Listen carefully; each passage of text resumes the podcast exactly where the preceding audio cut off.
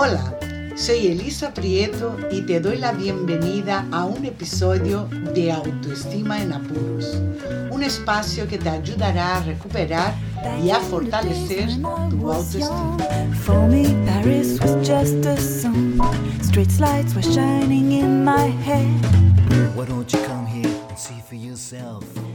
Hoy quiero hablar a ti de ti. Quiero hablar de lo más valioso que tienes, que eres tú. Tu mayor grandeza está en tu corazón, lo que está ligado a tu esencia, a tu verdadero ser. Y desde mi corazón quiero darte las gracias por estar ahí una semana más, por tu apoyo en Instagram y en las plataformas de podcast. Y gracias, mil gracias por compartir mis episodios. Poco a poco mi canal va llegando y ayudando a mucha gente. ¿Qué tal estás? ¿Te cuento un secreto? Cuando me siento melancólica y triste, me recojo, me pongo en silencio y observo mis pensamientos. Y cuando observo mis pensamientos en silencio, sin identificarme con ellos, escucho los latidos de mi corazón. Conecto con él, con mi amor, con mi esencia, con lo que soy. Dejo que se exprese la tristeza y luego la dejo ir. Ese amor no solo está en mí, también está en ti. Si paras un instante y miras hacia tu interior, te encontrarás y reencontrarás con tu esencia, con tu verdadero ser. No importa cuál sea tu creencia, religión o si no crees en nada, porque aún así lo que en verdad eres sigue inmutable dentro de ti.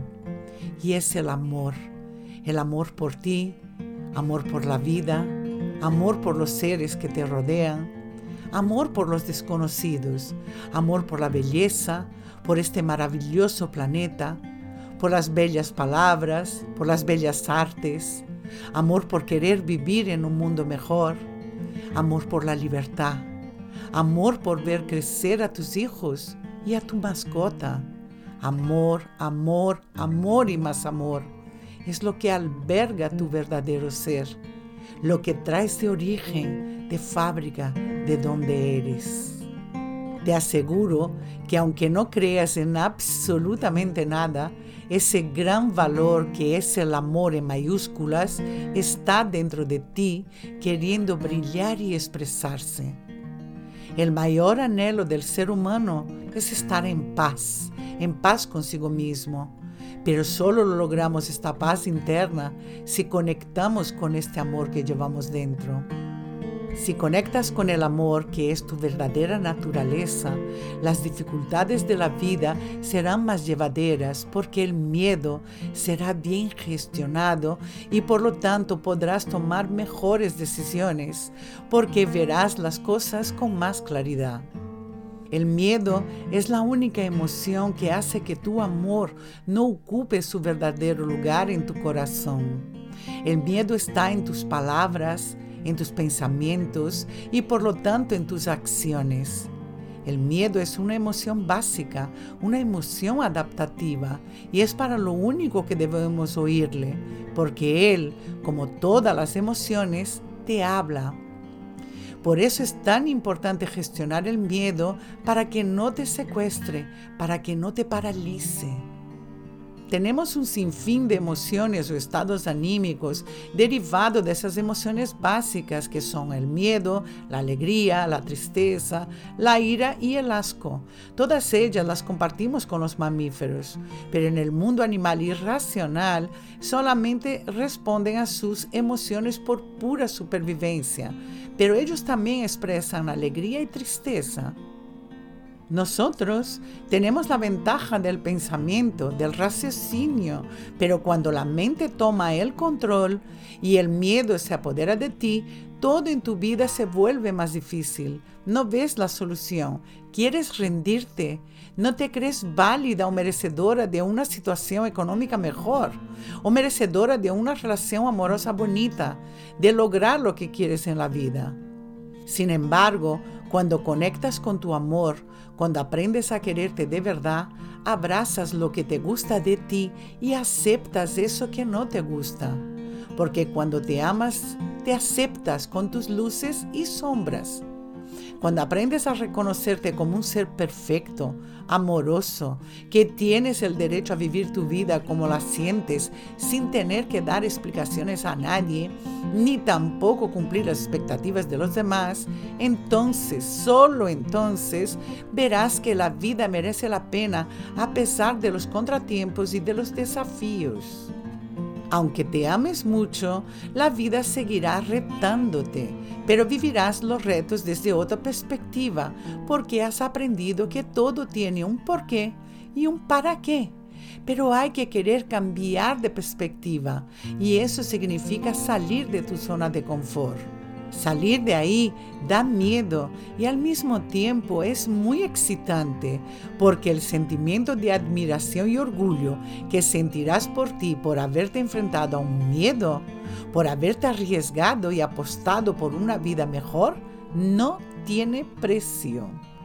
En todas las situaciones de tu vida siempre tendrás como mínimo dos opciones para enfrentar y resolver el problema. Las opciones te llevarán por diferentes caminos con tu mochila personal más o menos cargada. Por ejemplo, si no estás conectado contigo misma, con tu amor, en una relación de pareja, siempre desconfiarás y querrás controlar a tu pareja porque estás conectada con el miedo. Miedo a que te deje, que te sea infiel, miedo a la soledad. Si te quieres y sabes el valor que tienes, confiarás en esta persona y si al final te deja, no será un drama en tu vida porque entenderás que todos tenemos derecho a elegir. Si tienes miedos, es decir, estás en el miedo constantemente, no te valoras, vives estresada, te bloqueas, te sientes vacía, vives enojada, insatisfecha, tienes ansiedad, celos, te quejas de todo, te sientes sola, dudas de todo, eres indecisa. Sin embargo, cuando te quieres, te sientes plena, te valoras, vives tranquila, eres creativa, agradecida, empática, confías en ti y en la vida, estás en paz, satisfecha y orgullosa de ti Estás siempre abierta a aprender y a crecer. Aceptas las personas como son, no intentas cambiarlas, te sientes fuerte y con poder. Qué gran diferencia hay entre estar en el miedo o en el amor, ¿verdad? Es así como nos sentimos si nos conocemos, nos entendemos y nos amamos. Es así la mayor parte del tiempo. No te engañaré. Cuando la vida te da una sacudida, un golpe en cualquier ámbito de tu vida, por supuesto que te dolerá y habrá que hacer un duelo para superar ese dolor o esta pérdida. Las emociones también tienen esta función. Te ayudan a curar la herida para poder seguir adelante con la vida. Y eso ocurre. Aunque tengas la autoestima muy alta, tendrás que pasar por las emociones. Esta que no nos gustan sentir, tenemos que expresarla e ir soltándolas poco a poco hasta que la herida del golpe esté completamente cicatrizada. Todo tiene su momento. Este proceso de duelo también es un acto de amor.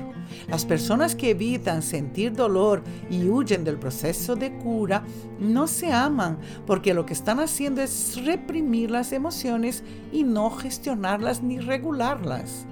Emoción no gestionada es emoción enquistada. Más adelante esta emoción que has reprimido saldrá en otra situación y en la forma que pueda expresarse. Aquí hago un apunte personal. Creo en las enfermedades psicosomáticas. La mente tiene la capacidad de enfermar el cuerpo y también creo que la mente puede ayudar a curarlo. Los estudios con placebos lo certifican, pero lo más fácil es padecer algo cuando estamos mal, aunque sea una mala digestión.